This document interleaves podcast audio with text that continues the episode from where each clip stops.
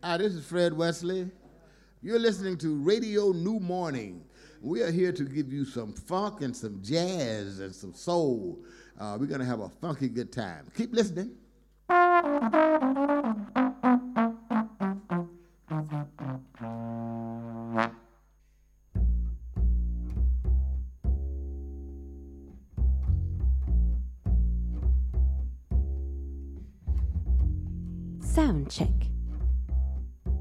Rebecca Dry.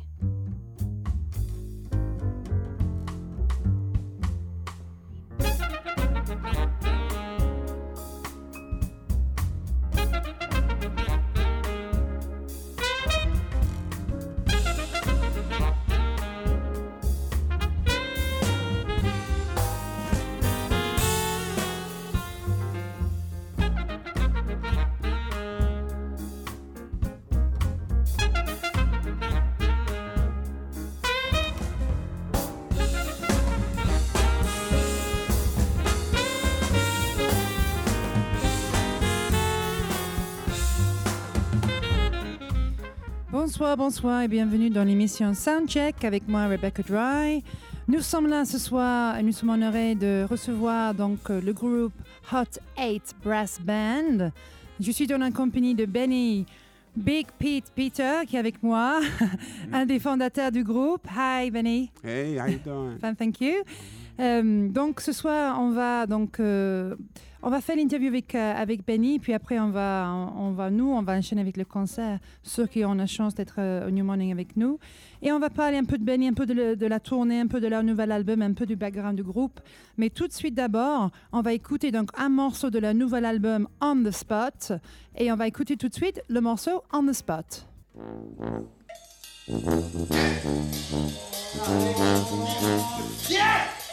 Mm-hmm.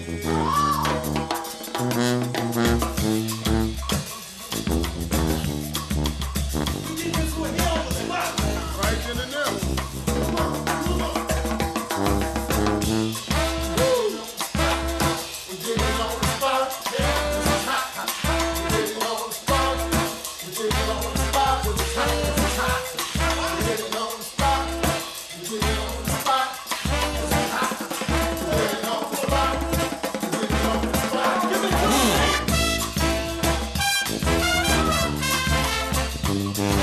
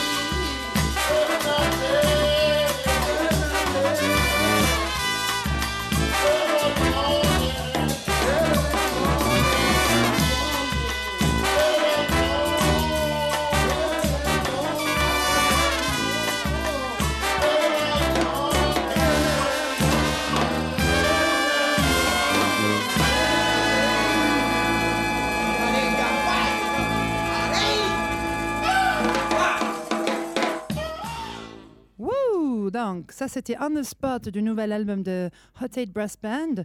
Je vais juste donner un petit peu d'histoire avant qu'on commence à parler avec Benny qui est avec nous. C'est que bien sûr c'est un, groupe de fanfare, c'est un groupe de, groupe de cuivre qui a été formé en 1995, donc ça fait 22 ans qu'ils existent. Ils ont eu euh, pas mal de, personnes qui sont venues, qui sont parties, euh, surtout euh, certains qui sont même morts depuis, on va en parler après. Mais donc c'est un collectif, c'est un brass band de New, New, Orleans et du coup qui reste dans la tradition de New Orleans avec le fanfare, mais qui l'ont complètement détourné et complètement modernisé ce, type de groupe. Et ça c'était leur dernier album, donc cinquième album. Et aujourd'hui on va parler avec, Benny de, de leur nouvel album et puis de leur, de leur historique. So thank you so much for being here, Benny. No problem. Thanks for having me. No problem. Um, obviously, we want to talk about lots of different things with you, but let's just talk about the track and the new album we've just heard. Mm. So, can you let us know what, um, you know, what, tell us something about the new album? Is it a mix of covers and original music? Est-ce que c'est un album avec un mélange de, de, de reprises et de, et de musique originale? Yeah, definitely. Um, we have we always start with a few uh, traditionals. You know, that's kind of uh, a must for us to kind of, um, you know, always, you know, re- when we're doing a recording, we always want to make sure that we, we touch bases, you know, with the tradition of the music. So we definitely have that on there, and um, you know, but the um, the bulk of the album is original tunes, and we, mm. yeah, and we did do uh, we did a few cover tunes, you know. So that's kind of the ingredients mm. of what it took to to um you know, make this project up for us. Donc, euh, bah, ils ont la plupart des, des, chansons originales et ils ont quand même des, des, des reprises parce que c'est les reprises qui est un peu leur marque de fabrique qu'ils ont choisi ensemble, mais c'est un vrai mélange des deux. Um, who, who chooses the cover versions you do? How do you choose? What's the process of that? Comment est-ce qu'ils um, choisissent les, les reprises? Um, well, I mean, it, most times we sit around and we just, you know, with the, at the group we get together and talk about it and, and um, depending on how we feel, how we feel about the cover, you know, we're thinking about our audience when we're thinking about the recording because we, you know, we're trying to cover such a wide, yeah, you know, spectrum of people from, mm. you know, um, even from kids to grandparents to, to, parents. You know, we want everybody to kind of enjoy the album, and so, um, you know, how popular the tune is, how um, is it a fun tune? You know, mm-hmm. it, it, would it kind of um, shock, uh, amaze people that we covered it? You know, and um, we kind of put all those little components in together and see if it'll make it. And then also we, we, you know, we record a few different ones and see which one have the okay. most feel. You know that oh. we're looking for to fit in the album. Okay. You know, we don't want to really have a, you know, we kind of touch on different tempos and different vibes and feelings of the album. We don't want it to be just a you know, a full speed, everything is kind of hyper, up a tempo. We want some laid back type mm. of, you know, just to kind of describe our mood and our feeling as a group and kind of, you know, you know, transfer that to the audience. So if mm-hmm. you were sitting down listening to it, you know, it'll have a um, beginning, where it might be just introducing us, or it might just be a song that kind of break the ice, mm-hmm. and then it kind of elevates and take you to another level. Then it have a song or two that kind of mild, you know, and kind of laid back, you know. Okay. So we take all that in consideration. Okay. Très intéressant, interesting.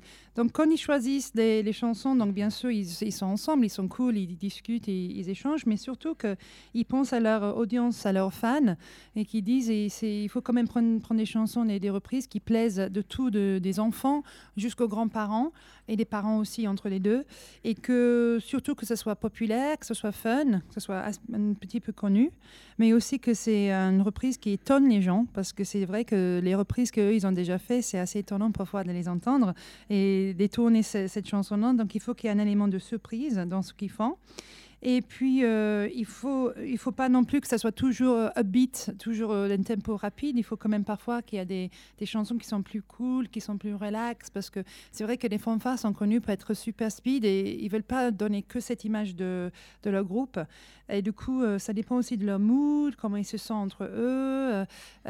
et du coup, quand ils font une reprise, ils, ils, les créent au début un peu genre, voilà qui on est, au début de la chanson. Et au fur et à mesure de la chanson, il y a de plus en plus de surprises dans la façon dont ils détournent euh, les morceaux. Et ce qu'ils font qui est assez intéressant, c'est qu'ils enregistrent quelques morceaux, les reprises, et après ils choisissent. Donc c'est pas pas un choix définitif avant l'enregistrement. Donc ça c'est assez cool. euh, je trouve que c'est pas mal euh, comme, comme façon de- d'enregistrer. J'ai jamais fait ça avant, même personnellement comme, comme chanteuse. On tu enregistres plein de, plein de chansons et après tu choisis. En général, tu choisis avant. Donc c'est assez intéressant. Um, very interesting, just translating. Thank you uh, for waiting. um, so this album, tell us. I mean, it's your fifth album. What's um, what's what what is it about? Because I've I kind of noticed a couple of your albums have had themes. You know, some about you know some things not so not so positive, some things negative, some things happy. What's the theme of this album? Tell the listeners what it's about. Alors, c'est quoi le thème de cet album? Right. Well, I mean, we never really had negative albums. Not was negative, but more like you know emotional or Just reality. Uh, Yeah. Some trials and tribulations that we shared with the audience that we Yeah. went through. You know, that we put into a musical form is really like basically what it was. You know. Um. But this album on the spot is. I mean, like I mentioned earlier, it brings, you know, every form or content of the reality of what the band gone through. It's kind of like in between albums, Mm? we, we kind of gather um, the mood of the band and, the, and and what we've been through yes. since the last album. Sometimes we um, may have recorded an album, uh, or re- recorded a tune or so that we just know was going to be for the next album. You know, Okay, and we yeah. might not perform it, but most of the Okay. tunes that we uh, record, if we, it depends on when we, you know, we uh, created them. We we try to um, perform them at certain performances just to touch bases to see how the crowd reacts Oh, that's good. and, yeah. and see if it would make it on a CD uh, and see if it would be a tune that you know everybody could really want to hear again or, or, or would like to request a lot. okay. You know, so, and if that's the case, and if it's a popular tune, we'll probably stop playing it and, and just record it while we have that feeling and, and we connected with it, and we're recording, and leave it on the hard drive and, and, and kind of just wait. Okay. we want, you know, sometimes people get to hear songs that they never probably hear us play again. ah, it's like Because testing. Yeah, yeah, yeah, yeah. testing definitely. And because when we perform, we don't use a sound, a song list. So Oh, don't you? Oh, that's no, interesting. no, no. Like tonight, I don't know what we're gonna start with. okay. I don't know. You know, it just, you know, we That's really, really cool. yeah, we, re, we, you know, we rely on the energy from the audience just as much as they they come in and they relying on us to supply them with a you know a good time and a party environment. Yes. So we like to um, you know walk around and kind of feel the crowd, feel the people, see what's going on, and it kind of sets us into the right you know um, position to see what what we're gonna start off with. But we have a few songs that you know we kind of leave designated for the start off a set. If Okay. we're not feeling nothing, or if it's a mixed crowd. Or, sometimes we might be all hyper and ready to start, and once they like introduce, ladies and gentlemen, the hot eight, and it's like everybody have on like suits and gowns. Ah, okay. It's an older crowd. Mhm. Uh, we like, whoa, we wasn't planning for this. one."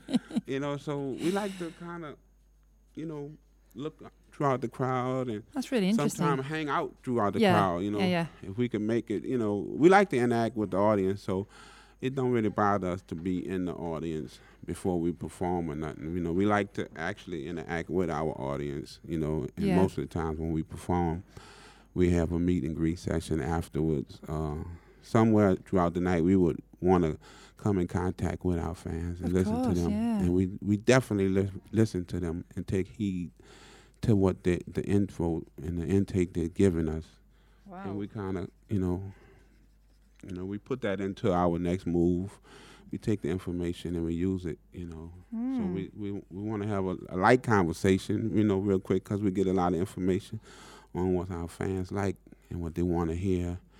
Like a few sound, uh, sets we played, we just kind of we felt so comfortable with the audience. We just like asked them what they want to hear next. We was Yeah. like, "What y'all want to hear next?" And they were like. "Yeah," you know, just and it you know it worked. You know, it, so it depends on what what's the situation and what you know what the scene is and how how the audience feel and, and, and they take to us and we take to them Okay.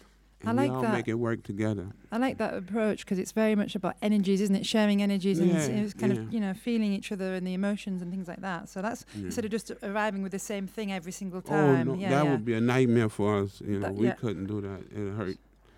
It'll hurt us as musicians. you know, Yes. and we'll probably be, you know, tugging at each other, mad with Mm, each other. yeah. so we gotta get the third party, it's the audience. We have to get them involved and kind of let them, you know, they're the ones came and supported us. They wanted to see us. So we find that it, it, it it's um, it, you know, we call our style of music feel good music. So Mm, it helps us help to make everybody feel good, and it helps us feel good about what's going on and what we're doing. Completely. It's going to translate. Donc en fait, euh, les albums qu'ils ont fait avant, bon, il y a- il y, a certains, j'avais dit négatifs, mais c'est pas le mot que je voulais utiliser. Je voulais dire des, des albums qui sont plus, euh, plus euh, émotionnels, par exemple, quand ils ont fait Tombstone, qui était justement plus ou moins dédié aux membres qui sont, ils ont perdu. Mais c'est plus que, c'est plus des, des, comment dire, des, des représentations de tous les, les moments durs ou des challenges qu'ils ont, qu'ils ont vécu dans leur vie. Et du coup, euh, ils sont un peu comme ça aussi dans la façon dont ils, enregistrent. Ça veut dire qu'ils disaient quand ils enregistrent leur album, ils, enregistrent des morceaux avant, ils enregistrent plusieurs morceaux. Ils vont tester les morceaux aussi pendant les concerts. Donc, ils vont enregistrer des morceaux. Ils vont voir comment l'audience réagit. Et si l'audience est, en réaction positive, ils vont dire tiens, on va, enregistrer celui-là. Mais ils vont pas refaire ça en concert pour garder en fait les morceaux pour les albums à venir. Donc, ils vont utiliser leur, leur audience comme un peu de testing panel pour tout ce qui est, euh, tout ce qui est des nouveaux morceaux. Ce qu'ils ont fait avec cet album aussi pas mal. Et ils voient comment la foule réagit. Et puis aussi, ils sont, ils veulent connecter avec leur audience, sentir, ils, respectent énormément leurs fans qui viennent. Et puis, il a enchaîné pour me dire que eux, par exemple, ils n'ont pas de set list, donc ils n'ont pas de, ils ont pas de ordre fixe de leurs chansons quand ils sont en, en concert. Donc je pense que la façon dont ils créent aussi, ça se voit dans leur album, ça se voit dans leur concert, c'est très, c'est freestyle, c'est très échange, c'est pas rien n'est forcément prévu euh, des mois et des mois en avance ou des choses sont. Du coup, en fait, ils, vont se balader dans la foule, ils vont parler à des fans avant nos concerts, ils vont faire beaucoup de meet and greet. Donc ils vont même demander à leurs fans qu'est-ce que vous pensez de ça, qu'est-ce que vous avez pensé, et même lors du concert, ils vont demander à leurs fans qu'est-ce que vous voulez en- entendre parfois? Et c'est tellement cool que limite c'est un jukebox humain, et en fait ils vont, les fans vont dire ah je vais entendre, euh, je vais écouter ça, je vais écouter ça, ils vont jouer ce que les fans lors de leur concert veulent entendre. Et du, coup, euh, Benny a dit que c'était très important les énergies entre les deux, entre la, foule et, le groupe. Et eux, ils sont comme ça. Et jamais de la vie ils pouvaient être fixes avec une setlist. Eux, ça, ça provoquerait trop de problèmes entre eux. Ils, ils ont besoin de se sentir libres et très créatifs avec, leur, avec leurs fans et avec leur façon, de, leur façon de créer. Talking of which, you know, you're saying about that's how you are. It would be too much to be too structured and have this set list and everything. So you formed the group in 1995. Am I right? You founded the group, um, and you. It's from a because people might not know really who are listening to the radio show about the kind of traditions in New Orleans. So it's kind of. You, you took something quite traditional about the parades and about the kind of um, the fanfare groups and the, the brass band groups, and you kind of twisted it. And and when did you decide to think, okay, um, you combine two groups with it, the High Steppers and Looney Tunes. and Looney Tunes? Yeah. And you, did you know it was going to go so big? Like you were going to become touring with this group? Was it, it was going to become something much more kind of you kind of maybe got that music more well known to people that didn't know anything about the kind of they just saw that as high school bands. They didn't see that as something you could go and see a concert of. Um, how did the you know how did it evolve from when you started it started it off? I mean, when we started it, like you said, we were the Looney Tunes. It was like in the early '90s, Hmm. and we all went to school together at that time. So it was something that we all wanted to do. You know, we was excited about doing. It was, um, I mean, it was one of the greatest choices out of the options we had yeah. to do in New Orleans, in the inner city of New Orleans. Yes. And so we was young kids. We had a lot of energy. And after we would leave marching band practice, we, you know, we would beg our band teachers to just let us bring our instruments home so that we have instruments to pu- just to practice. And by us being, you know, growing up in New Orleans, we was exposed to a lot of different brass bands. Mm. But um, to answer the, your question, when we formed the, the Hot Eight, it was because of that. The Looney Tunes, we was on the verge of just not really breaking up, but we just had four members left Mm. because we were graduating from high school around like '94. Yeah. Majority of graduated. So, you know, people went on to you know, getting married, going to school, moving, and it was just like the band was just breaking to pieces. And so we, you know, we knew a few other guys who were interested, you know, and we kind of just united and, and, and we came up with the hot eight. But um, at that time, around that 94, 95, 96 year, you know, we we had got out of school, so it was just not a, you know, a fun, happy thing to us anymore. It was more like we was trying to, you know, begin a business and, Yes. and make a li- living off of it. You wanted to do that. You knew you wanted to do that straight away. Yeah, yeah, yeah. So when we figured that out and we we came to that decision, um, touring and, and you know traveling overseas, it was always a dream. But it was like, how can we make this happen? How you know, do we let's do get that? into Yeah. the. So it was just it was time. You know, we was getting older, and so we had to just you know continue doing what we was doing, but we were seeking management. We was trying to uh, just get the business together, uh, um, you know, with the band Mm. and see how we could really brand ourselves as a as a brand and not Yeah. just be a, a local band that's playing around, you know, for parties and and, Mm. and wedding receptions and funerals and stuff. We were already doing a few festivals, so we was trying to get on the road. We was trying to open up Mhm. and expand, you know, and introduce ourselves to the world, not just the city of New Orleans. Yeah. You know. And So- did and how long did it take? Did you? I mean, did you did you kind of earn money from it um, relatively quickly, or was it a long kind of It road? a, yeah, it was a long process. Yeah. you know, and it's still a process. Of course, yeah. Actually, you know, um, oh, you know, then uh, Katrina hit. When Katrina happened, it kind of helped us a little bit in the way of just being exposed and getting exposure Mm. from uh, all over the world. Um, you know, the story of us, you know, meeting Spike Lee. Yeah. and He doing putting us in the documentary. Mhm. All that helped us. You know, um, our own story, the trials and tribulations of what we were going through, losing members to Yeah. the streets of New Orleans, and so everything was happening fast. You know, it was tragic. It was a little bit of everything Yeah. involved. You know, we had been playing a lot of jazz funerals since kids, and we was playing jazz funerals for kids. You know, we was for schoolmates, for friends, for neighborhood. You know, people. So you know, we 18, 19 years old playing a lot of jazz funerals. You know, just being in that situation, witnessing a lot of different deaths and murders, and Mm. being there to perform, but also witnessing, uh, you know, the family go through all this hurt and pain. Mm. So we knew that we had to, you know, not only when we did a jazz funeral, we had to supply and, and kind of create the environment that would help the family, you know, cope with what was going on. But we Mm. also had to kind of help ourselves be prepared to do that and, you know, kind of. How can we take all that energy and make it more positive Mm. and and and and and, and kind of you know share it with the world as we try to feel our way and find our way through this thing. Mm. Je- I'm just going to translate and I'm going to come back on quite a few Yeah. subjects that you mentioned there. Um, donc en fait, ils ont commencé, euh, il a commencé à former les groupes en 94, 15, 16. Il, était- il avait déjà un groupe de Looney Tunes qu'il avait euh, combiné avec la High Steppers et après, une fois que le- l'école était finie, les gens, ils ont soit partis faire des études, soit ils se sont mariés ou ils sont partis. Son groupe n'avait que quatre membres, donc il fallait qu'il qu'il recrute. euh, et après le high school, il a dit que, bah, a décidé avec euh, ses membres qu'il voulait vraiment faire, euh, essayer de faire une vie de ça, de devenir musicien professionnel et pas juste le côté fun. C'était une décision prise assez tôt que c'est ça qu'ils voulaient faire de la vie. Et du coup, euh, ils, ont, euh, ils ont commencé à se dire comment est-ce qu'on veut être que- comme marque, qu'est-ce que- quel est notre branding, quelle, image on veut donner. Ils cherchent des managements, ils veulent faire des festivals, ils veulent pas faire que des mariages, euh, des événements et des, et des funèbres. Qu'est-ce qu'ils faisaient? Ils voulaient tu vois, grandir le business et commencer à prendre ça sérieusement. Et euh, ce qu'ils ont fait, et ce que c'est encore difficile maintenant de- d'en vivre, mais ils l'ont fait, malgré toutes les embûches sur leur chemin, parce qu'ils ont perdu des membres euh, par la violence. Ils ont vu donc des, des catastrophes. Par exemple, ils ont eu Katrina, que tout le monde connaît à Nouvelle-Orléans, qui a frappé la ville, qui était pour eux quelque part une tragédie, mais pour eux aussi une bénédiction quelque part de, pour leur groupe, parce que malgré ces circonstances horribles, ils ont, ils ont été exposés et ils ont été mis dans le documentaire de Spike Lee euh, sur Katrina. euh, qui s'appelle When the Leaves Broke and the Creek Don't Rise. Donc, ils étaient mis dans ce film, donc ils ont, euh, ils ont été connus pour ça.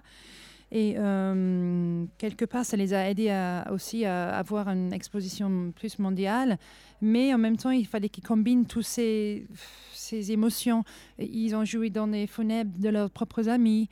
Euh, ils, ont, ils ont été connus par Katrina, qui était quand même un truc horrible. Mais en même temps, il fallait combiner toutes ces émotions négatives, positives pour faire en sorte que tout ça, ça, ça crée quelque chose de positif pour eux et pour les gens qui écoutent la musique.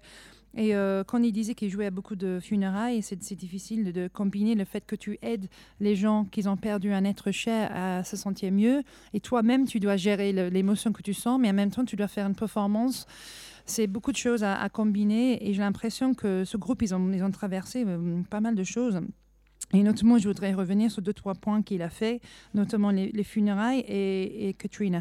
I'm going to come back to Katrina in a minute, but I just want you to explain about the funerals, the jazz funerals, because this is something which is not known. You know, here we don't, don't have anything like that in Europe or in France or you know whoever's listening to this. So, could you explain the kind of traditions of, of the jazz funerals? And, and it, some, it seems to you it's something so normal. You mentioned it like we did lots of them. What is this tradition in New York, New Orleans? Qu- Qu'est-ce que c'est les, les jazz funerals? C'est quelque chose que nous ici on ne connaît pas du tout, dans d'autres cultures peut-être, mais surtout pas en France et pas en Europe. Donc, euh, je lui demande d'expliquer.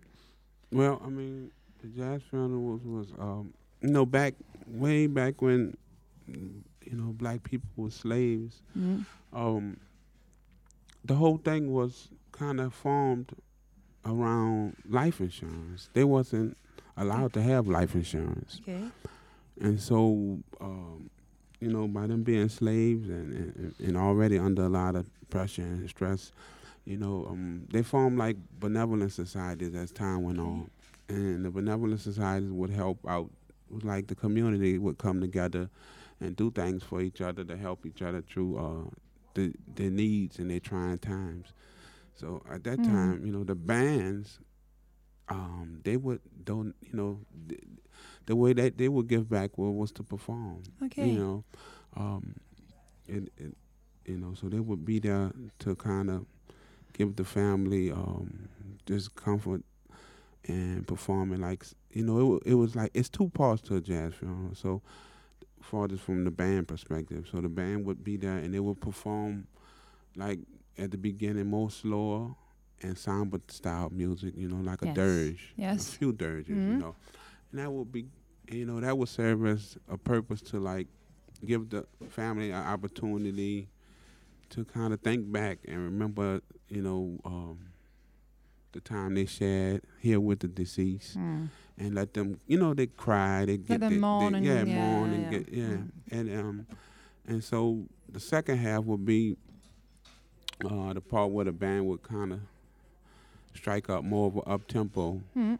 you know, and or maybe even a song or two of the choice of the deceased who probably left the request, Okay. or the family members of the deceased, Okay. or friends, you know, and that's Mm. when it leads on like into a second line. Once they come out with the deceased, put them in the hearse, and then you know, as the the session, the second line of the jazz funeral session, proceed to lead the church and, and, and march throughout the community. So it would be a natural march. It would go Yeah. through like a parade. Yeah, like a parade. Okay. Most yeah, they usually would march a parade to, to the grave site Okay. with the body, you know, with Mm. the deceased and, Mm. and the family and the friends, and that's what they would call like the second line. The second line would actually be the the family and friends of the deceased who's on the outside because if you're lined up in the street, they would have you know the, the uh, once the, you know the hearse Mm. and, and and the family.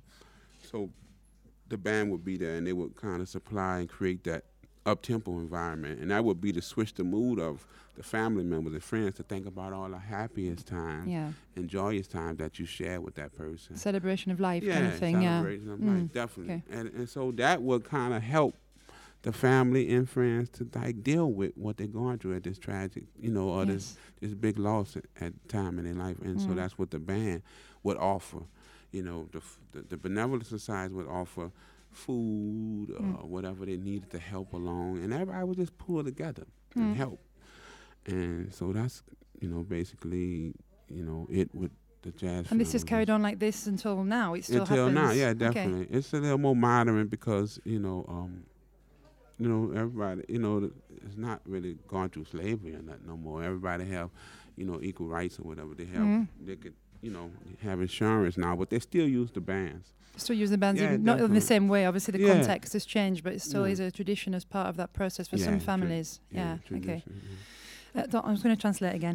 Donc, je parle de jazz funeral parce qu'on ne sait pas ce que c'est ici. Jazz funeral, ça n'existe pas en France. euh, et en fait, euh, ce que c'est, c'est qu'à l'époque de l'esclavage, les esclaves, bien sûr, ils n'avaient pas d'argent, ils n'avaient pas d'assurance vie. Donc, quand ils, sont morts, il y avait les espèces de fondations bénévoles qui se montaient, les associations bé- bénévoles qui se montaient pour fournir des choses pour des pauvres, no- notamment donc la nourriture ou euh, pour les funérailles, leur donner quand même quelque chose. Et le groupe qui jouait aux funérailles faisait partie de ce don. Et du coup, euh, le groupe, donc le- les, les, les fanfares, jouaient euh, comme ça. Et c'est une tradition qui, va jusqu'à maintenant. Donc, il, les premières moitiés des funérailles, c'était plutôt les chansons, bah, les chansons tristes, les chansons sombres, euh, pour recueillir, euh, euh, pour réfléchir à la personne défunte. Et après, il y avait donc la deuxième moitié où ils accompagnaient le, comment dit ça, le, cortège funéraire. Ils s'accompagnaient ça dans la rue. Et là, ils, ils ils commençaient à jouer dans la rue en, marchant devant ou derrière la voiture. Des chansons beaucoup plus up-tempo qui faisaient la célébration de la vie. Et du coup, c'était vraiment quelque chose de très traditionnel à New, Orleans et c'est quelque chose qui continue aujourd'hui, même si les gens, c'est pas le même contexte, c'est pas forcément toujours pas des, pas les groupes bénévoles, c'est maintenant les gens qui ont ça pour les funérailles parce qu'ils veulent, euh, ils veulent le faire. Et souvent, la deuxième moitié, où c'était plus happy, quand c'était vraiment une célébration de la vie de la personne qui, qui venait de mourir, eux- eux-mêmes, ils auraient pu suggérer des chansons qu'ils voulaient dans, le- dans leur funérailles. Donc, c'est quelque chose, les fanfares aux funérailles là-bas, c'est assez commun, c'est quelque chose qui continue aujourd'hui. Euh, on peut peut-être écouter une chanson avant de revenir parce qu'il faut quand même faire de la musique. We're going to listen to one of your songs before we come back for some more questions. I'm going to let you choose. um, so we got, donc, nous avons donc, nous avons Sexual Healing. Sexual Healing, it's one of your most well-known tracks. We have Shotgun Joe, which was, I believe, a, a song which was dedicated to your, your, your friend who was unfortunately killed. Um, we have um, What's My Name, and we have Nobody Can't Get Can't a Nobody Get Down. So which one would you like to like to, to choose? Um, can't nobody get on down. Okay, Can't Nobody Get On Down. Let's go for that one. We'll come back in a minute. Mm. On revient tout, tout de suite.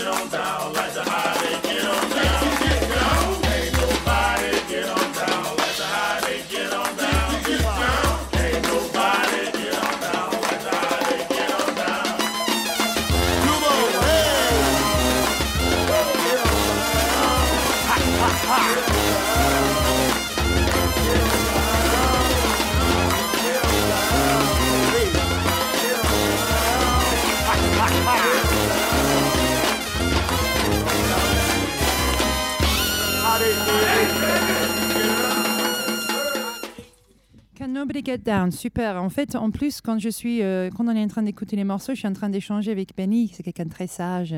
Il me, il me parle de plein de choses là, hors micro, qui est dommage, je ne peux pas tout faire, mais euh, bon, on va quand même revenir sur des sujets. I wanted to come back to saying how wise and how nice we're having a little chat when the music was on. Um, just want to come back to your. There's quite a lot of, you know, you the subjects. So you're from New Orleans, right? So obviously it's not. It's a town which has been hit by catastrophe, and you yourself personally in your group has been hit by catastrophe. Um, you lost a few members through gun violence um, of the group.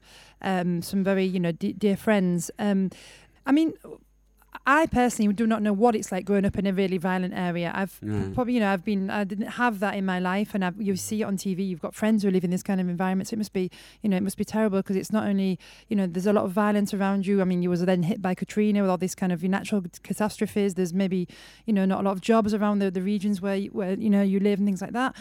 How you know, like we we say in a lot of cultures that when you're in an in a violent environment, there's things that can help you not become what we we're just saying, go to drugs, go to violence, and things like Mm. music and sport. Okay, your guys were already in music. They were trying to have better lives. Mhm. They were trying to do something positive. How can then we when explain that they still get well they or other people still come into their lives and this violence is still present even when you're a positive member of community? Comment est-ce qu'il Ouais. peut expliquer le fait qu'ils habitent dans une ville très violente, Nouvelle-Orléans? Il y a beaucoup de pauvreté. Ils ont perdu trois membres de leur groupe avec euh, la violence des armes, donc par pistolet, par euh, shot, par gun, quoi. Et euh, je dis, comment est-ce qu'on explique ça? Parce que souvent, on dit que pour sortir de la misère, il faut faire du sport, il faut faire de la musique, il faut être une personne positive de la communauté. Et ces gens-là, ils faisaient ça. Et ils ont quand même été mélangés avec cette violence. Donc, je lui demande, comment est-ce qu'on explique ça?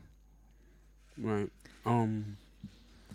Well, I mean, like I was telling you earlier, off off the um, air, Mm. but you know, like my grandfather was a pastor, Mm. and I always, you know, I'm glad. I'm just thankful to have a relationship with God. But um, far as dealing with those times, you, you have to make the best decisions you could.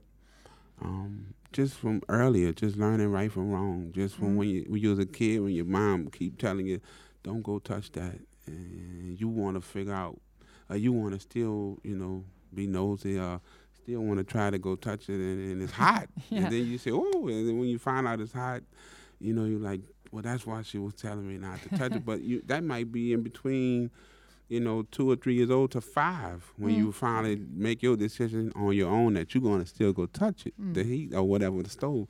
So, I mean, I, me personally, I just always took heed to other people's mistakes and took heed to um and listened to people when they was going through things and and tried to always have a positive answer for them. Uh, and people always all and all my friends and, and all the group of friends I had throughout my younger age, they always um felt like they could come to me with their issue or with their problem Mm. because I listened. You know, I wasn't quick to judge them. I made them feel comfortable with speaking with me about it. I didn't tell them, "Hey, Mm. come to me if you have an issue." You know, I didn't want that. I was going through my own thing. Yeah.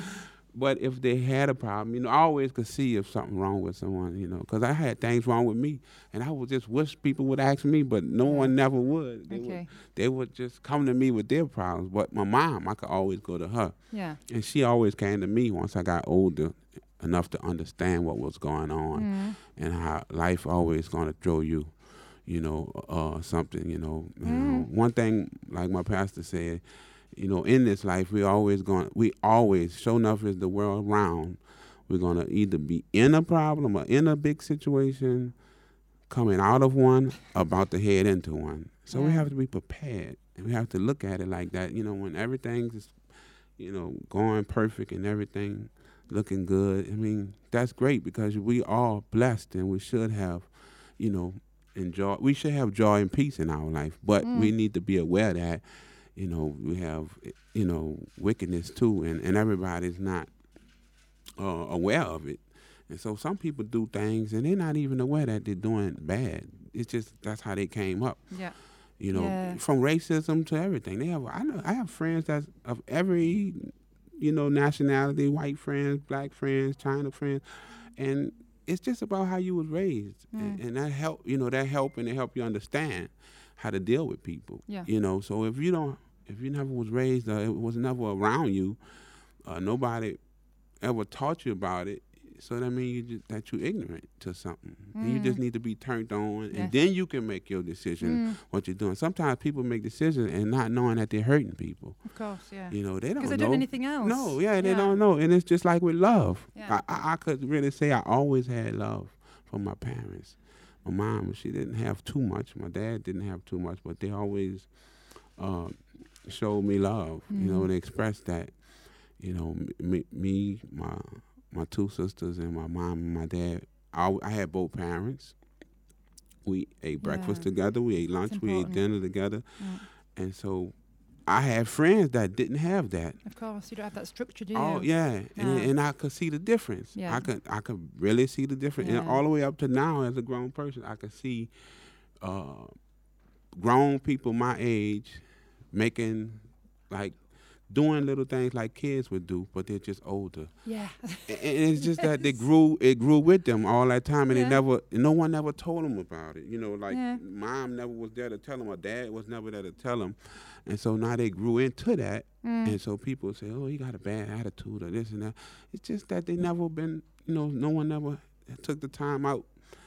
To explain And and, so- to show them right from Yeah, wrong and and then- the example. Mm. Yeah, and as you go on, you get older, you need to grow and be a better person. And Mm. people say, "That's a nice person. That's a beautiful person, beautiful spirit," you know. And then they can have people that grow up and be like, "That's a bad," you know, he's Mm. messed up, you know. And it's just, it, it is, you It's know, circumstantial a lot of it, isn't it? right. Yeah. and you never, you know, and so then you have people that judge you, don't even know you. So you got to go through all this. You Yeah. know, it's a lot. It's a lot. Yeah. Yeah. and so you kind of stick with what worked for you, Mm. and you help who you can help. It's always good to start at home and start with your loved ones. Yeah, yeah. Everybody can help their family and help Mhm. the world, you know. Sure. But you Yeah. can't walk around and whipping people and blame, you know, and, and it, you don't know their story. No, of course. But you don't have time to figure out everyone's Everyone. story. Yeah, yeah. So you just help, you know, just help your little section. If everyone helps just near them, Yeah, they'll be helping everybody, won't it, after a while? that'll- After a while, it catch a fire. You yeah, know, yeah, of grow. So that, you know, that's what I pray for, and, and that's what I try to display when I meet people and when I Mm. when I roam and when you know when I'm living day to day.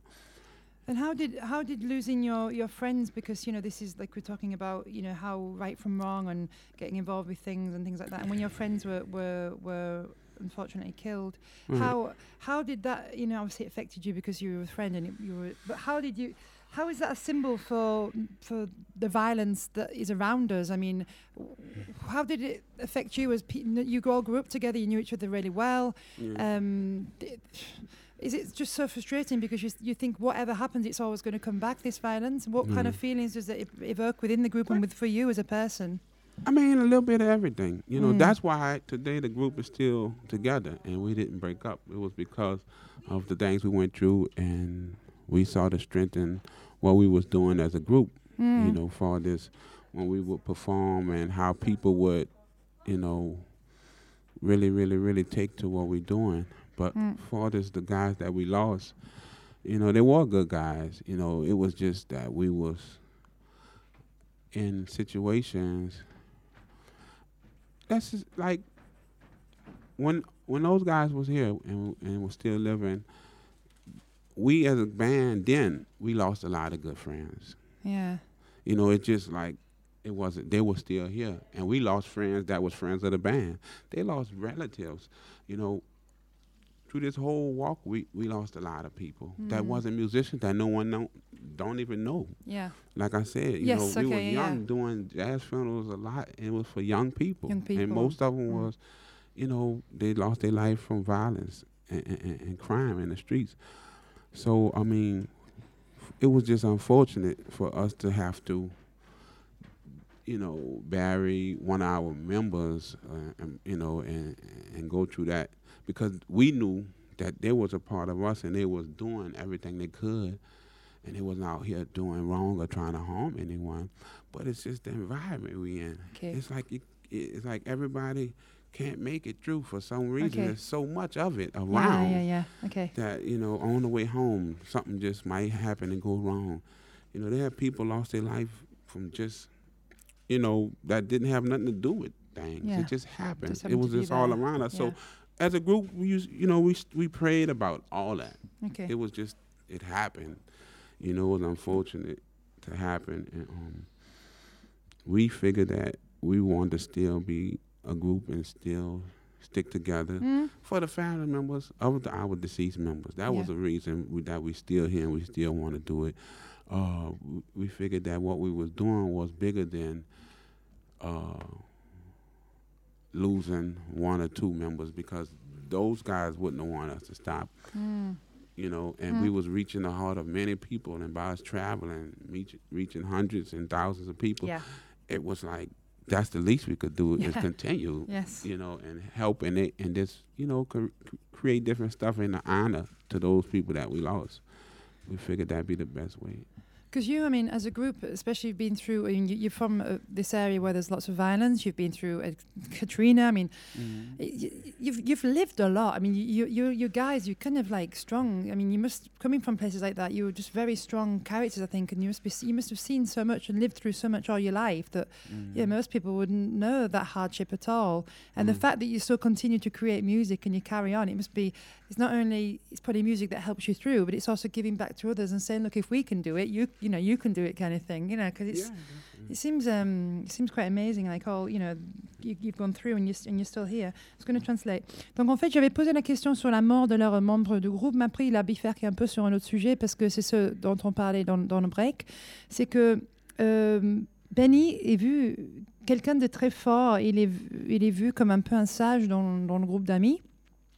Il a toujours dit que les gens venaient vers lui naturellement pour demander des conseils et que malgré toutes ces violences autour de lui et cette négativité, et etc., il essaie toujours, lui, de, rester positif et d'être un, point de référence pour les gens. Donc, ils peuvent venir lui parler de tous ces problèmes. Et en fait, il a dit que son pasteur, euh, son père était aussi pasteur, euh, son grand-père, pardon, mais son pasteur à lui a dit que la vie, c'est soit tu es dans un problème, soit il y a un problème qui va arriver.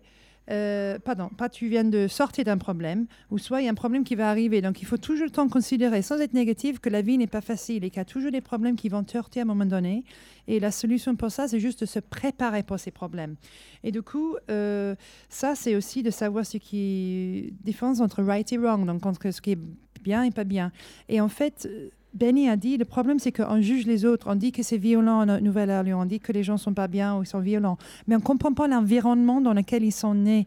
Ça veut dire qu'on n'est qu'un produit de comment a été élevé.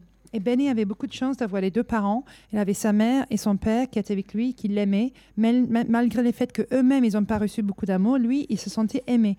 Et il avait des parents soudés. Euh, il a appris des, des erreurs des autres. Et en fait, il était conscient que la- le monde est un peu mal, que le monde, euh, c'est un challenge et qu'il faut être préparé pour ça.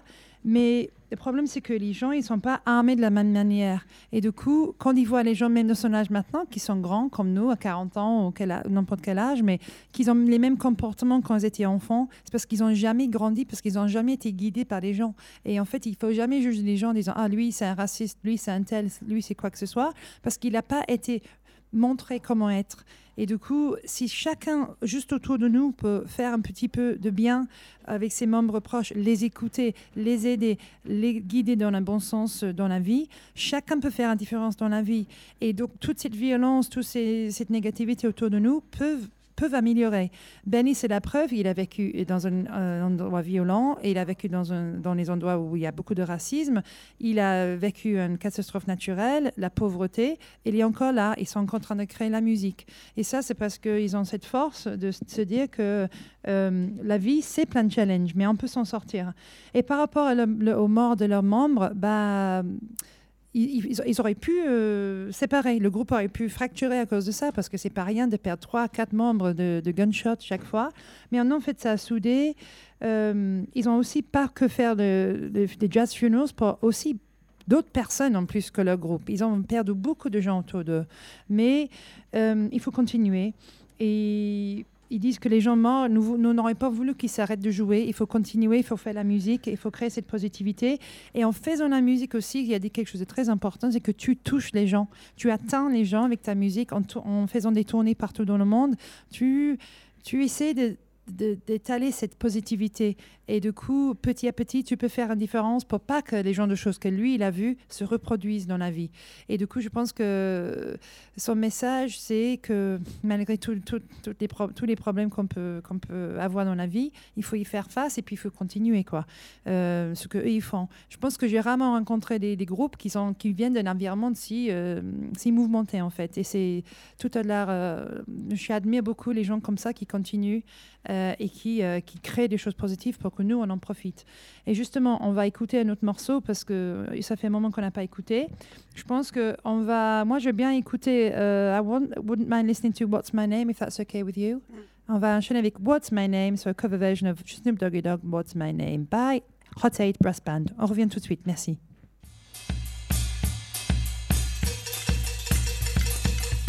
Oh, we gonna take them back, y'all. Ready, Peter? Come on, Eight. Let's back. Oh, yeah. I like that.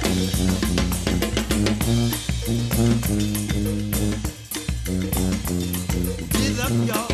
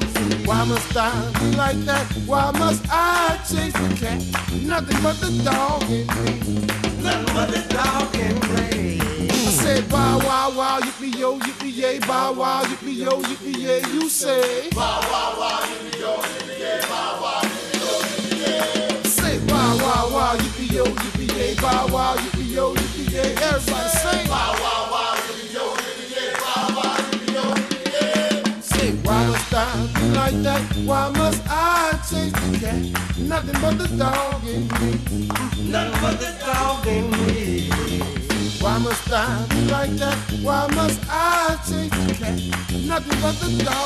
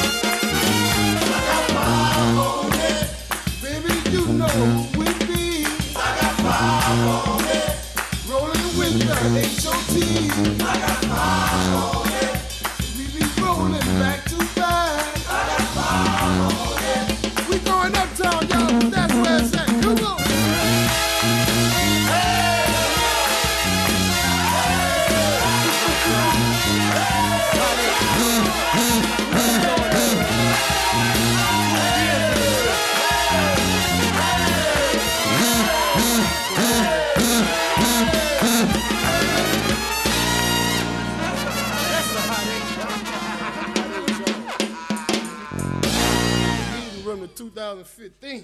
Yo! Yes, 2015 et puis maintenant c'est 2017. Je disais justement à, à Benny pendant la pause euh, musicale que ils chantent, puis ils disent non non on chante pas, on fait des un- chanting. Chanting en anglais c'est pas chanter en français, c'est comme des incantations, comme, c'est comme des, on est en chorale quoi, on n'a pas de lead singer, on essaie de faire euh, quand ce qu'on peut et ça marche pas mal. C'est très joyeux aussi tout ce qu'ils font, euh, malgré le fait qu'aussi ils ont vécu beaucoup de choses dures. Euh, La musique, euh, elle bouge, elle, elle donne beaucoup de positivité, beaucoup, beaucoup de beaucoup d'amour. To sing your songs are very joyful and give you, you know, peps and want, want you to dance and it feels like community, feels like you're all together friends. Tha- That's what comes out when you listen to the tracks, you know. Je pense que c'est vrai. Um, just talking, so coming back to the, the label and the tour and everything. So you're touring at the moment. You've you've been touring for years. I mean, you've obviously you're well travelled and you've been touring. This time you're doing a tour for this album. Yeah. Um, How do you know how long the tour's lasting or combien de temps ça dure la um, tournée là pour I cet mean, album? we started in February, and um, so I, I think this part of this half of the tour is going to end um, June 10th, but it pick up, pick back up in the middle or close to the end of June, and Okay. carry on through July. Okay, a Yeah, little break in June yeah, and so- then yeah, because they're still working on it as we going. Okay. we're here now. they're still like adding adding dates dates. on. yeah, ok, yeah. ok. Donc en fait, ils ont commencé en février pour cette tournée et ils vont faire jusqu'en juin. Ils vont faire une petite pause. Ils vont rep- reprendre en juin jusqu'en juillet. Mais il dit, l'équipe est en train de rajouter des dates au fur et à mesure. Donc eux, ils sont là et puis eux, on leur dit le lendemain, ils vont là, là ou là et ils suivent. So you basically just what you're telling, they're telling you going here, there, and everywhere. And you're just like, okay, you know, you're following what the dates, the dates have been added onto. So that's uh, an adventure. Is it just Europe or?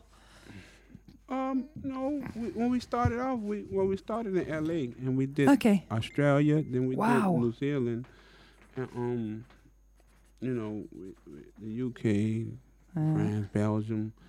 So they're adding on dates. I think they're gonna do something in Germany. Okay. We, we've been there already, but we're gonna go back. And how many Yeah. dates? So is this your tour? He's just looking at his tour dates, and he's Yeah, absolutely yeah. mad. There must be like.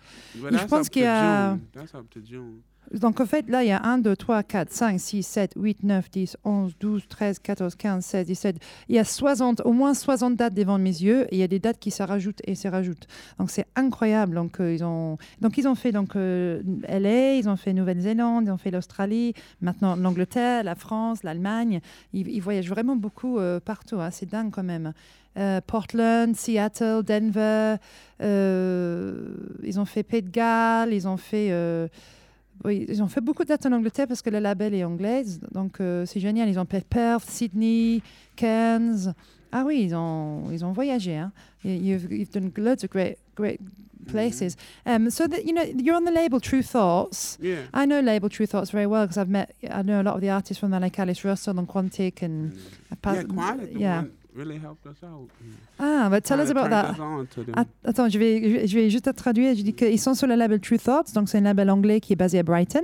Et en fait, euh, je connais quelques artistes comme nous tous qui sont sur ce label, donc Alice Russell, euh, Quantic, donc euh, et d'autres, TM Duke, etc. Et en fait, Benny vient de dire que Quantic les a vachement aidés. Donc je vais demander comment. So how did, so what's your relationship with Quantic? What, how, what, you know, No, how did I he help you out? he he he turned the label onto our music. Actually, Ah. you know, he was like, "Y'all need to check these guys out. You know, check this guy." Ok, donc c'est Quantic qui a parlé de, à- au label de, de Brass, Hot, Hot 8 Brass Band, disant il faut vraiment que vous écoutiez ces mecs-là. Mhm. Et c'est comme ça, and that's how you got onto the label. Yeah, yeah. Well, they reached out to us. We had a few conversations, and um, you know, it kind of everybody. We liked the energy. Everything was, you know. Ok. Ils ont mis l'énergie de la- du label et puis ils ont sont mis ensemble. Ça fait that's quite a long while now you've been together, isn't it? About 12 years or something, is it? Maybe, maybe a bit bit. more, is it? Probably T- No, maybe About 10, 10, years. 10 about years. 10, 10 yeah. ans, 10 ans. Mais um, do you think it's? I was going to ask you this question actually. Do you think it's strange that an American band from New Orleans is signed on an, U- a, a s- an, an English label? How do you what, how do you see that? I mean, is it because America are they maybe less into why? That's that's always I mean, intrigued me. just- I mean, everybody have their own- I mean, everybody have their own road. Of course, yeah. you know, and that's just the road uh, we we chose to take. Um, Mhm. I know we was interested in being here Yeah, more. Like I said, since kids, it was our dream to travel yeah, and want to go overseas, and, and so to be able to have an opportunity to not only travel but have a connection as uh, you know being on a label here, kind of it kind of keeps our foot on the bag with you know over here in different countries and Yeah. stuff because um whatever we do, whatever music we put out, whatever um projects we do, videos and stuff, it's it's gonna already have, you know, it's a must that it come through here, Of and course, that's, yeah. that's helping us. We always we're from this- we from the states, so we'll always be able to you know um, get our music out to the states, and, Mm. uh, and you know. But I wondered if any would, would, no no US labels at that point were, were kind of coming. Were you, you know, have you ever been in any conversations with any labels in America or things like that? I mean, or you going to them or them coming to you, or kind of deals almost been done and never been kind of concluded, or Yeah, I mean, I think everything, like I said before, everybody have their own Path, road yeah. and their own path, Mm, and I think that the conversation and, and, and those guys reaching out to us, it was the timing was right. okay, yeah, They called us at the right time. We had just only recorded one uh, project, yeah, okay, and so and we was just like as a group putting our mind on really, you know, getting our business together Mm, and, and, and, and, and starting to look at the band as something that we want to brand, you know, Yeah. as a business, Mm. a healthy business, and trying to get the structure in place. And so they reached out to us right at the time, and that was something that we needed okay. to help us get over the hump. Like you So said, it the was path, the timing, yeah, okay. So that's you know, I mean, U.S. labels, you know, is great. It just didn't happen like that for Ok, us. En fait, c'était juste une question de timing parce que 2006-2007, c'est là où ils voulaient vraiment se professionnaliser un peu plus.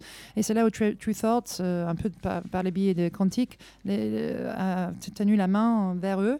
Et ça s'est goupillé comme ça. Donc, il dit que chacun a sa, sa route dans la vie, son, son chemin dans la vie. Et avec eux, c'était effectivement le bon timing. Et c'est peu que ce soit un label anglais. Et bien voilà, pourquoi pas. En même temps, c'est aussi utile d'avoir un label en Europe parce que la base est plus près de beaucoup d'autres choses. Donc, une fois que tu as une base aussi en Europe, tu peux faire, euh, par exemple, la tournée qu'ils font là maintenant. Ils font énormément de dates et euh, ça leur convient euh, parfaitement. Et ça n'empêche pas que leur musique soit réécoutée, bien sûr, aux États-Unis, d'où ils viennent. Et puis, c'est vrai que c'est quand même un super label, True Thoughts. Ils ont toujours des, sorties super créatives, des groupes. Très, je trouve, très pointu, euh, avec beaucoup de goût. Donc, euh, je pense que moi, à chaque fois qu'ils signent quelqu'un, True Thoughts, je trouve que c'est toujours un, un tampon, de, tampon de qualité. I, always say, I was just saying True Thoughts is kind of like a stamp of, of quality for me because all the artists they have on the label are kind of very but just brilliant, you know, very and kind of chosen, not too many, you know, just kind of chosen uh, for their qualities. And someone like Quantic or Alice or TM Juke, I mean, they're just amazing artists. So you're just another one of those amazing artists on their roster. So that's uh, you know, if anything they put out, I am automatically like anyway. So, um, on va on va pas tarder à finir l'émission. Um, just a couple of questions on. So, have you ever been to New Morning before? Have you ever been to? uh, Have you ever played in this in this Mm. room before? You know it quite well. Okay. Um, do you know a bit of the history of the of where we are today, or? Euh, connaissez un peu l'histoire de New Morning, la salle. How do you feel the crowd here? I mean, have you have you had good experiences playing here? Vous avez passé Yeah, des bonnes expériences ici? Yeah, most time, most times, um, we do have good experience. You know, Mm. whether it's a big crowd or a small crowd. Yeah. Um, we love the big crowds. You know, I mean, What's the biggest crowd you've ever played? Like, have you played like big festivals with like 100,000 people in front of you? Because, you know. wow, not a hundred thousand. well, we did a nice. Uh, we did the on this tour here, the same tour we on. We did uh, Roundhouse, and we it was our. You know, night we Oh, headlined it, yeah, and then okay. we sold it out. It was like three thousand. Yeah. But we we did um I think the year before last we did uh, um the Fuji Rock Festival. That was a big one. Oh, I think yeah, that was okay. like fifteen thousand people.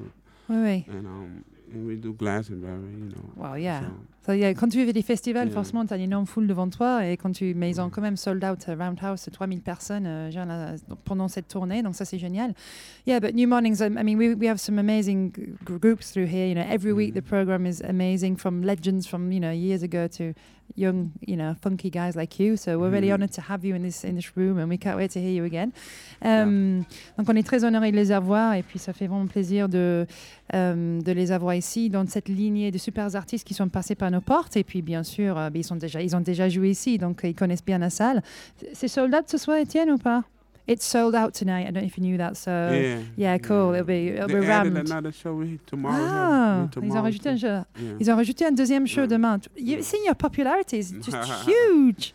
Two nights, adding these dates, right, left and center. Ils rajoutent euh, de tout va les dates euh, pour cette tournée, c'est génial. Um, do you anything you want to say to the pit fans that are listening? Anything you want to say to your French friends, or any questions you want to ask us? You know, why not? No, just invite everybody. You know, we're here, so we already we met you halfway, more than halfway. We made it here. We saved you a trip to do all this. and We, we brought the whole city with us. You know, so just get yourself down here to the new morning and come help us celebrate and and with our new project on the spot and come rock with the hot eight with some good feel good music. Appreciate y'all. Merci, thank you. Donc il Mm. dit, bah, vous avez compris qu'il faut venir ici. Ils ont, ils ont, il faut vous veniez parce qu'ils ont fait leur effort de venir ici. Donc vous, il faut que vous rendez la- l'ascenseur et qu'ils disent euh, qu'ils sont ravis d'être là, bien sûr, et que euh, il faut venir euh, faire la fête avec avec Rotate et euh, et qui voilà quoi. Et nous, on va finir, euh, on va laisser partir euh, Benny et on va finir avec une petite chanson et je vais revenir après cette chanson pour euh, pour juste donner deux trois autres d'autres infos. On va mettre Sexual Healing. Pourquoi? Going to put sexual healing. Why? Because it was the song that kind of got you the most well known internationally, and it's a big hit uh, in France as well. Donc on va mettre euh, sexual healing, euh, donc les reprises de Marvin Gaye, parce que c'était la chanson qui les a fait un peu co- connaître partout dans le monde. Donc on va écouter ça, et après on va dire au revoir à Benny, puis on va revenir juste euh, donner deux trois infos de plus. So thank you Benny. We're going to end it here. Thank you so much for your lovely wise words and your lovely presence. Um, and I can't wait to listen to you later on. Donc, euh, merci beaucoup d'être là, de sa présence, de ses, de ses mots, sa sagesse, euh, s- son énergie. Et on va, on va le laisser partir, puis on va, on va dire bon courage and good luck for tonight. All Thank right, you. thank you. Thank Merci. you.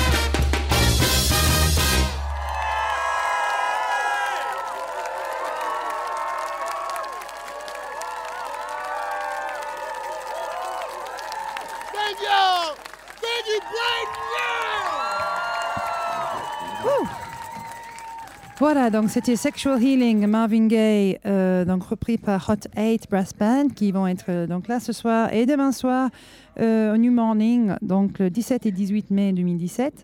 Euh, il me disait juste hors antenne qu'ils sont toujours 8 qu'on dit, parce qu'ils s'appellent Hot 8, bien sûr, c'est logique, mais en fait, ils ont d'autres membres de leur groupe qui viennent jouer quand ils peuvent, par exemple Tyrell, qui a perdu ses jambes, parce qu'on n'a pas parlé de ça. Donc non seulement ils ont perdu des membres par... euh, qui ont été meurtris, qui ont été tués, mais ils ont aussi euh, un membre qui a perdu ses jambes dans un accident de voiture alors qu'il se rendait en visite pour aller rendre visite aux gens qui ont dû partir de Nouvelle-Orléans à cause de Katrina. Donc euh, voilà, donc il a perdu ses deux jambes et donc lui, quand il peut jouer aux États-Unis ou quand il n'y a pas trop de voyages, euh, il vient sur scène avec eux. Mais en, tout cas, il, m'a beaucoup ému parce qu'il me parle de l'environnement dans lequel ils vivent aussi à Nouvelle-Orléans. C'est vraiment un peu comme on voit dans les documentaires et dans les films. Ils vivent un peu sur les, sur les nerfs tout le temps. Ça veut dire qu'ils ils regardent euh, derrière eux quand ils marchent dans les rues là-bas. Eux, ils viennent d'un environnement où c'est assez pauvre, où il y avait beaucoup de violence. Et euh, même à ce jour, il faut qu'il fasse gaffe, lui, il dit, parce qu'on pense que maintenant il a réussi, qu'il a de l'argent, alors que ce n'est pas le cas. Il vit OK, mais il n'est pas riche. Donc quand il va là-bas, il sait euh, euh, d'éviter certaines personnes, de ne pas trop en parler de ce qu'il a fait, de ne pas trop montrer, parce qu'il a, il a peur et que chaque fois qu'il sort, il faut qu'il regarde autour de lui, comme tout le monde là-bas. Il dit que c'est vraiment, c'est pas un cliché. C'est là-bas, il faut quand même aller faire des courses, quand même. Il faut sortir de chez soi, il faut le faire, mais il faut le faire raisonnablement. Et tu sais quel, chemin prendre, où aller, qui il faut éviter. Il faut pas regarder dans les yeux certaines personnes. C'est quand même, euh, c'est quand même pas évident de vivre dans cet environnement-là. Mais ils sont tous restés à Nouvelle-Orléans parce que c'est leur ville, parce qu'ils sont fiers de la ville, parce qu'ils sont passionnés aussi par cette musique et qu'ils vont pas fuir. Il a dit euh, avant aussi. euh, par rapport à la religion, etc., et par rapport à la façon de mener sa vie, parce que c'est quelqu'un de vachement croyant. Il dit qu'il ne faut pas fuir. Il y a des gens qui fuient chaque problème. Tu fuis, tu fuis, tu fuis. En fait, tu déplaces tes problèmes, donc euh, tu, ne les affrontes pas. Donc, c'est quelqu'un qui, euh, affronte ses problèmes et qui est très, très conscient, qui, qui a des problèmes dans la vie, qui ne vit pas dans une petite bulle. Alors, même si euh, il dit qu'il est très chanceux de pouvoir voyager et faire ce qu'il fait, c'est très bien qu'il y a réalité aussi euh, quand il retourne chez lui. En tout cas, comme d'habitude avec notre soundcheck, on a toujours des rencontres euh, super sympas, des gens qui sont très euh, émouvants. Euh, et puis les gens qui se livrent. Je vous jure, encore une fois, je l'ai dit chaque fois, qu'on aurait pu rester parler avec lui deux heures parce que lui, il n'était pas prêt de bouger. hein. C'est moi qui avais dit que c'était la fin de l'émission. et, euh, hors antenne aussi, il raconte pas mal de choses sur leur, les amitiés, sur la vie, sur la religion, sur euh, les dangers euh, sur ses parents. Donc, c'est des conversations euh, très, très intéressantes et très enrichissantes. Euh, donc, rien que ça, euh, en plus, on a la musique à venir, donc c'est encore mieux. Donc, euh, et voilà, donc euh, ils, sont, ils continuent leur tournée jusqu'en juillet et peut-être plus loin parce que, comme ils disent, leur tour manager, il n'arrête pas de rajouter des dates. euh, parce que, euh, fur et à mesure, les gens veulent les voir jouer encore plus, comme nous qui avons rajouté une date, deuxième date demain. Voilà, donc c'était super. C'était euh, Hot 8 Brass Band, représenté par Big, euh, Benny, euh, Benny Big Pete Peter. Ben, c'est vrai qu'il est immense, il est énorme, il a je sais pas, 20 cm de plus que moi, qui est assez rare, donc il doit faire presque 2 mètres. Euh, et, euh, et voilà, un charmant, un charmant homme avec beaucoup de sagesse et beaucoup de talent. Donc on va, finir justement en parlant d'un peu de la, violence de Nouvelle-Orléans. On va écouter le, morceau qu'ils ont dédié à leur, leur ami qui a été tué, qui s'appelle Shotgun Joe. Et, euh, et on va finir là-dessus. Et on vous dit à bientôt dans Soundcheck. On vous embrasse tous. Et à bientôt au New Morning, que ce soit à la radio ou dans la salle. Au revoir.